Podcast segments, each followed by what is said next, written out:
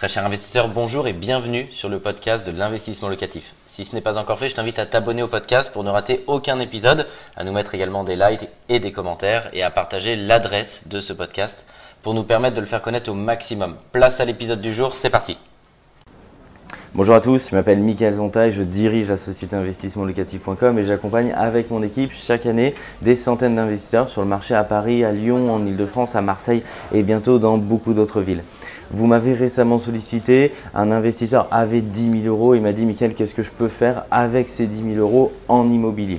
Alors, je pense, et je vais vous donner tous mes conseils, qu'il faut tout d'abord distinguer si 10 000 euros représentent la somme totale que vous avez sur votre compte ou si ces 10 000 euros sont une somme que vous avez isolée, que vous souhaitez dédier à l'immobilier. Mon conseil numéro 1, c'est bien entendu de toujours garder un matelas de sécurité au-delà même de l'immobilier, vraiment pour votre vie de tous les jours, si jamais vous avez un problème ou une difficulté, et donc de conserver le matelas de sécurité que vous jugez vous-même minimum, hein, ce n'est pas à moi euh, de dire le montant, et après tout ce qui est l'excédent que vous souhaitez allouer à l'immobilier, alors là ça fait partie de ce montant-là. Donc vraiment mon conseil numéro 1, gardez un matelas de sécurité pour votre vie de tous les jours et après vous pouvez disposer donc d'autres sommes que vous souhaitez allouer sur ce marché. Mon conseil numéro 2, donc si vous, cette somme de 10 000 euros, c'est ce que vous souhaitez allouer dans l'immobilier, euh, sur ce type d'opération, la banque va vous demander un apport d'environ 10-15% sur une opération où vous allez chercher à faire financer euh, bah, une acquisition, des frais de notaire, des travaux, du mobilier si vous voulez faire de la location meublée et des honoraires annexes si vous passez par un prestataire, que ce soit notre société investissementlocatif.com, que ce soit un architecte ou une personne qui va suivre vos travaux. Comme vous allez chercher à faire financer plusieurs postes d'investissement, ici euh, on en a compté 5 dans cet exemple précis, la banque va vous demander de mettre environ 10 à 15% euh, d'apport du montant total de votre projet. Donc vous allez par exemple pouvoir faire une opération à 100 000 euros, ceux qui disposent euh, de 15 000 euros d'apport, ben, une opération à 150 000 euros, et ainsi de suite, ce qui va vous permettre de pouvoir mettre un pied à l'étrier de commencer à débuter et d'investir dans l'immobilier locatif.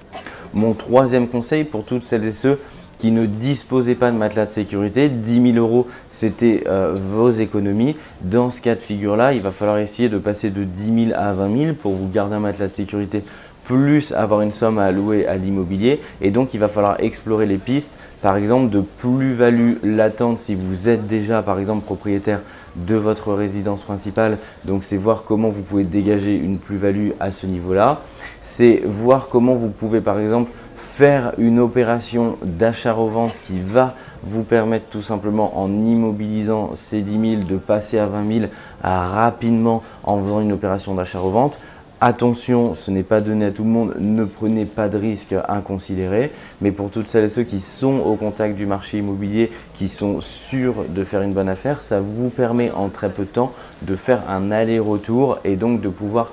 faire et dégager un excédent pour une opération immobilière. Vous avez également la possibilité, quand vous faites une opération immobilière, de prendre un différé de remboursement. Euh, sur un lot unitaire, ce qu'on voit majoritairement passer, c'est un différé de remboursement entre 6 et 12 mois qui va tout simplement bah, permettre de reconstituer partiellement une partie de votre rapport personnel que vous aviez mis au service de ce projet. Et donc le but, c'est que ça va venir diminuer votre rapport personnel. Je vous invite d'ailleurs à vous abonner à la chaîne YouTube puisqu'il y a des vidéos qui traitent de cette thématique pure, par exemple du différé de remboursement, et ça va vous permettre de disposer de plusieurs notions qui vont vous permettre d'aboutir au succès sur votre opération immobilière.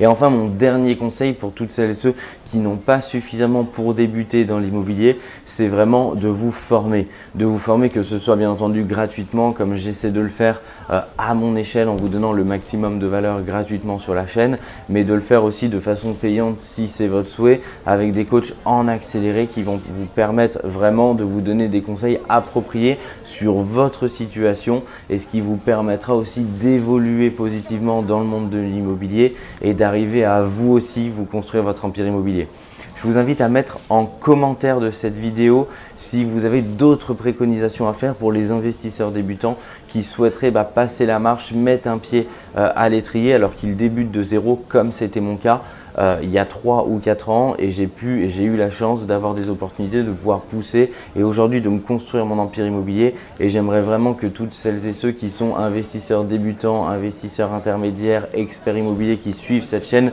s'il vous plaît, donnez à la communauté l'entièreté des conseils pour aider ceux aussi qui sont derrière la caméra et qui ont aujourd'hui aussi l'envie et la motivation de passer à l'étape supérieure.